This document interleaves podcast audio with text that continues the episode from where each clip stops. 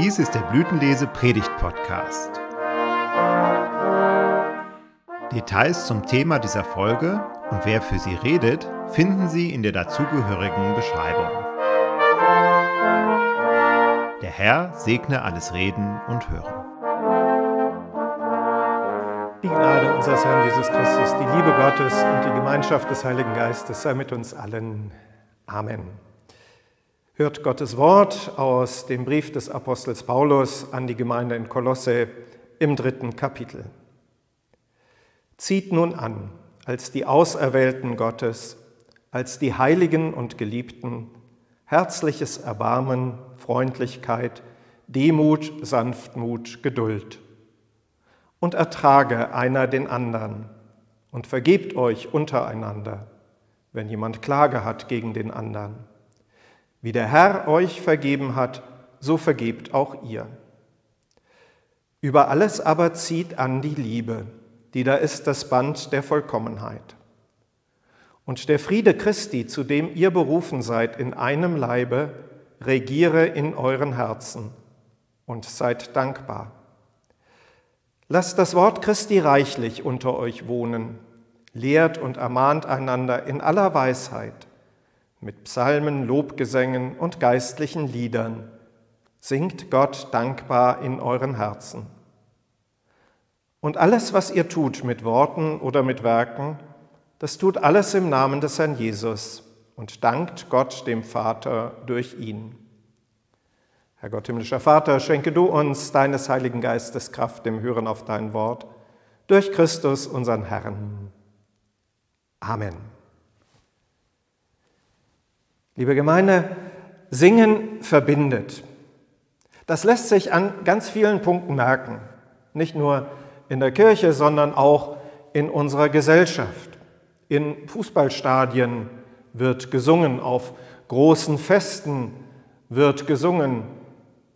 Und wahrscheinlich gehört es zu den Dingen, die in den letzten gut zwei Jahren am meisten vermisst worden sind innerhalb unserer Gottesdienste das Singen. Unter den vielen Einschränkungen, unter denen wir ja schon ein wenig auch zu leiden hatten, stand das ziemlich weit vorne. Zumindest ist mir das so in Gesprächen begegnet. Das gemeinsame Singen, das Miteinander im Gotteslob, das war das, was vermisst worden ist. Schmerzlich. Lutherische Kirche ist singende Kirche, immer gewesen, so heißt es. Und ein Blick alleine schon in die Geschichte macht es deutlich. Die Reformation ist in ihren Aussagen, in dem, was sie an Botschaft vermitteln wollte, rübergekommen, hauptsächlich erst einmal durch die Lieder. Die geistlichen Lieder, die Martin Luther hauptsächlich gedichtet hat und die die Botschaft vom Evangelium aufgenommen haben. Wir denken häufig, dass das Wesentliche bei der Reformation die Bibelübersetzung und deren Verbreitung gewesen sei. Das stimmt auch, aber mit der Musik ging es wesentlich leichter. Nicht jeder konnte sich eine Bibel leisten, die wenigsten waren in der Lage, dann auch zu lesen, aber Lieder ließen sich auswendig lernen.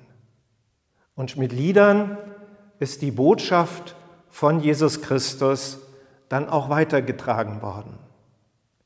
Dabei kommt es nicht unbedingt auf den Stil an, welche Art musikalisch gesehen die Lieder sind.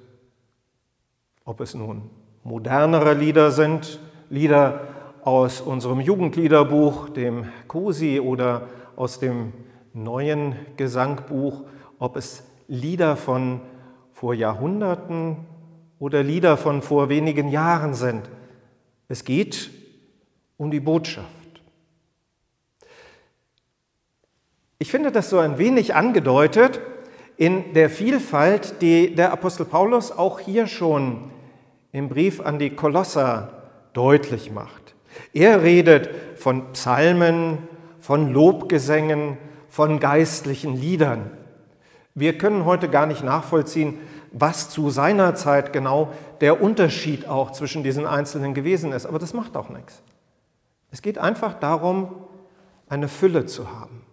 Eine möglichst große Vielfalt von Liedern, die das Evangelium weitertragen, die die frohe Botschaft besingen, in denen das zum Ausdruck kommt, was das Wort Christi ist, nämlich die Botschaft von Jesus Christus, von dem, was er getan hat für uns, von dem, dass er in diese Welt gekommen ist, um uns zu erlösen, davon, dass er den Tod überwunden hat und wir in ihm und mit ihm Leben haben dürfen. Das Wort Christi, das wird laut, wenn wir singen und singend verkündigen. Martin Luther, und zum Sonntag Kantate erlaube ich mir, das einmal heranzuziehen. Martin Luther hat hier im Kolosserbrief noch ein klein wenig anders übersetzt. Das hängt ein bisschen damit zusammen, dass diese Stelle im Griechischen nicht ganz so einfach von der Konstruktion her ist. Er übersetzte in der letzten Ausgabe der Bibelübersetzung in seiner Hand, also im Jahr 1545, Lasset das Wort Christi unter euch reichlich wohnen. Und dann setzt er einen Punkt an dieser Stelle. Also das Wort Christi soll reichlich unter uns wohnen. Eben genau diese Botschaft vom Evangelium, diese Botschaft von dem, was Jesus für uns getan hat. Und dann geht es weiter. Und Luther versteht es tatsächlich so, dass dann die Ausführung kommt. Wie das denn nun funktioniert, dass das Wort Christi reichlich unter uns wohnt. Nämlich so, lehrt und vermahnt euch selbst mit Psalmen und Lobgesängen und geistlichen, lieblichen Liedern und singet dem Herrn in euren Herzen. Also ganz klar und deutlich, lehren und vermahnen. Also dieses, ich erzähle dir, worum es bei Christus geht. Ich erzähle dir, was er für uns getan hat. Dieses passiert mit den Psalmen, mit den Lobgesängen, mit den geistlichen, lieblichen Liedern. Und da hat er in einer Randbemerkung in seiner Bibelübersetzung dann noch dazu geschrieben, was er damit nämlich meint.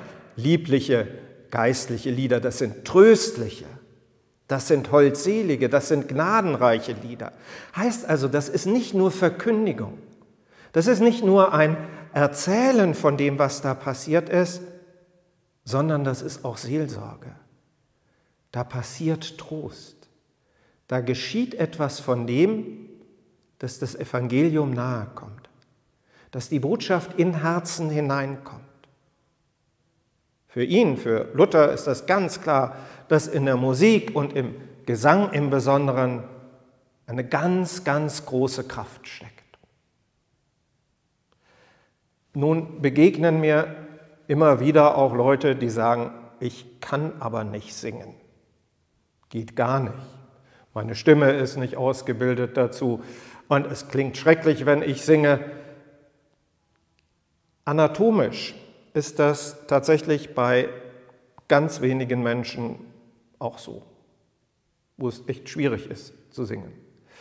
Es geht aber auch nicht um Zwang.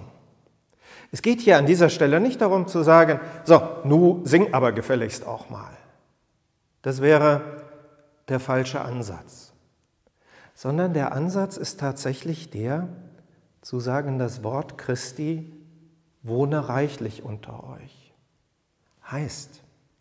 Diese Botschaft von dem, was Jesus getan hat, diese Botschaft von seiner Liebe zu uns, diese Botschaft, dass er den Tod überwunden hat in seiner Auferstehung, die bewirkt was in uns, die macht etwas in uns, die bewegt Herzen.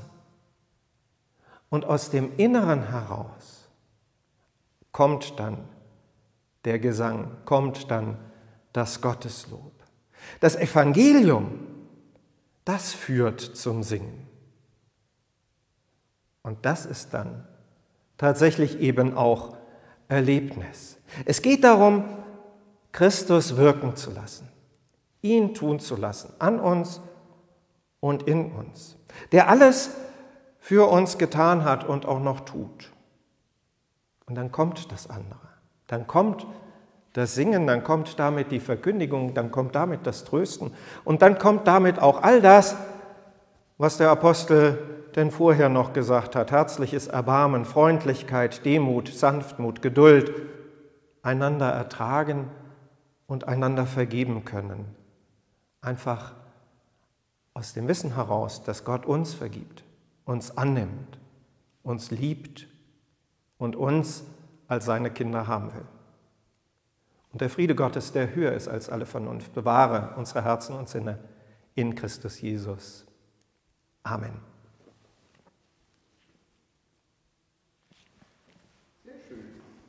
Cool. Fantastisch. Vielen Dank. Danke. Ich habe zu danken. So.